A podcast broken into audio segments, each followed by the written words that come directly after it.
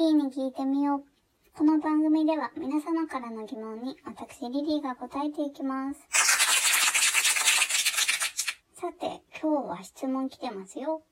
まず、朝の会、昼ですね。昼の会では、昨日一緒にお話ししたアルマーニのナスさんからです。ステイホームの過ごし方を教えてください。ありがとうございます。ステイホーム期間、部屋の模様替えをしましたね。友人とオンライン飲みをするってなった時に思い立って、家の中で眠っていた間接照明を、まあ、部屋の方に持ってきたりとか、あとよく芸能人の方も本棚の前で喋ってるじゃないですか。ちょっとあれ知的に見えそうと思って、私も本棚の前に椅子をセッティングしました。オンライン飲み結構楽しいですよね。普段会わない友達とかとも気軽に会えちゃうので、いいなって思います。あとはね、ラジオを聞いています。ラジオトークももちろんなんですけど、あの、地元のラジオとかですね。中学生ぐらいに戻ったような感じですね。私はラジオ聞きながら結構勉強したタイプです。当時やっていた番組がまだやっていてびっくりしました。今度も聞いてみようかな。ラジオトーク始めてから、こう、ラジオにお便り出すっていうことが自然にできるようになりました。そんなわけで、皆さんもリリーに聞いてみようにお便りくださいね。ナスさん、参考になりましたか？午後は岡田さんからの質問に答えます。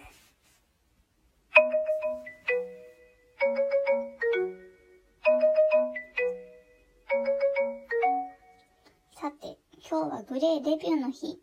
グレー25周年おめでとうスペシャルということでお送りしていきます。最初の曲はグレーで誘惑です。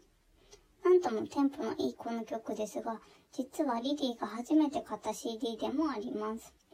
この誘惑と一緒にシングルソウルラブが同時リリースされているんですよね。当時はまだ実は8センチ CD だったんですけど、この2枚に関してはプラスチックケースに入っていたんですよね。さてさて、誘惑なんですけど、改めてこう YouTube で確認すると、やっぱりこうなんていうか誘惑っていうだけあって、激しいですよね。こう、誘惑っていう意味自体がこう悪の道とかそういう道に誘い込むことっていうことが、さっきウィキペディアに書いてあって、なんか本当にね、そういう感じなんか悪い、悪い女っていうわけじゃないですけどね、そういう誘惑を連想させるような感じでしたね。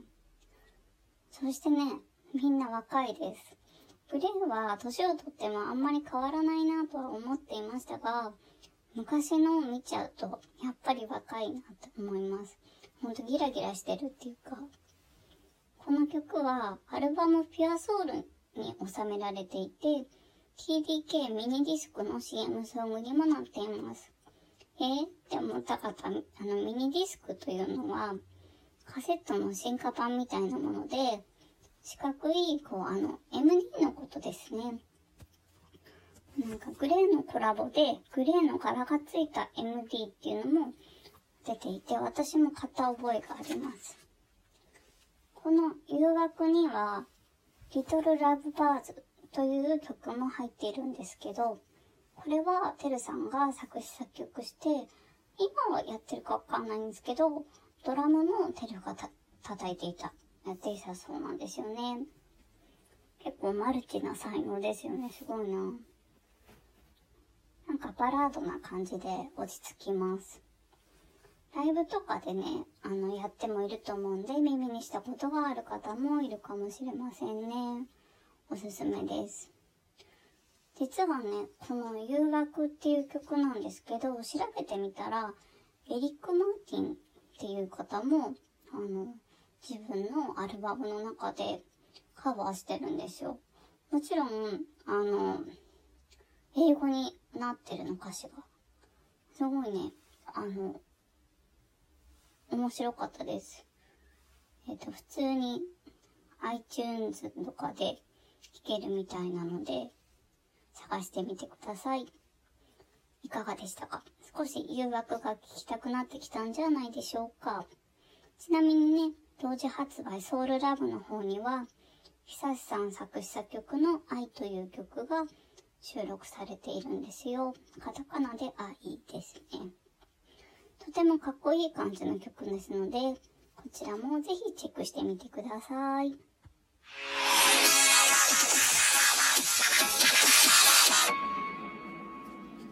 はですね、初めての質問があって本当に良かったです。またね、ぜひお願いします。皆様もね、ぜひぜひ、あの質問、相談などなど、メッセージ何でもいいので、お寄せください。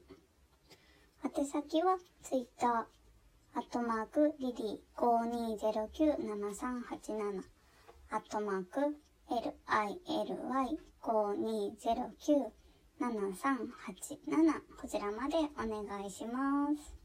コメントで、ツイッターにコメントとかでも何でもいいですよ。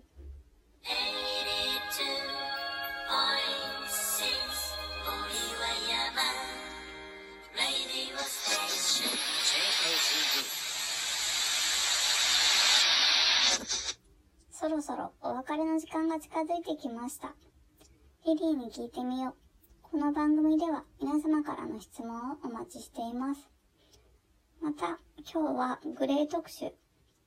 午後もグレー特集でいきますので、おすすめの曲、思い出の曲をお寄せください。お待ちしています。次回もお楽しみに。See you!